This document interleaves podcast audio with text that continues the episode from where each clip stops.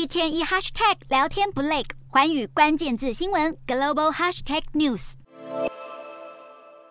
华尔街银行引爆裁员潮，高盛宣布恢复在疫情期间暂停的汰除机制，也就是每年将会裁撤百分之一到百分之五的绩效垫底员工。第一波的时间点可能就在下周，退工人数恐直逼五百人，有行员离职也将暂时预缺波补。分析指出，高盛这波裁员与第二季投资银行业务收入年减超过四成，恐怕脱不了关系，也是反映其对市场前景的悲观。而除了银行业裁员潮，更已经波及科技业的方方面面。总部位在伦敦的加密支付处理商 Checkout.com，今年初才宣布十亿美元的 D 轮融资，使其估值达到四百亿美元，跻身英国最大的独角兽公司。然而十四号却宣布将裁减约一百人，相当于约百分之五的员工，以使公司专注于战略重点。无独有偶，美国知名的募资平台 Patreon 十三号也宣布裁撤八十个职缺，相当于百分之十七的人力，并且关闭在爱尔兰都柏林以及德国柏林的两个欧洲办公室。另一方面，北京环球影城在疫情下吃足苦头，光是五到六月就因为北京封控关闭了八个星期，而到八月底，员工只剩约九千人，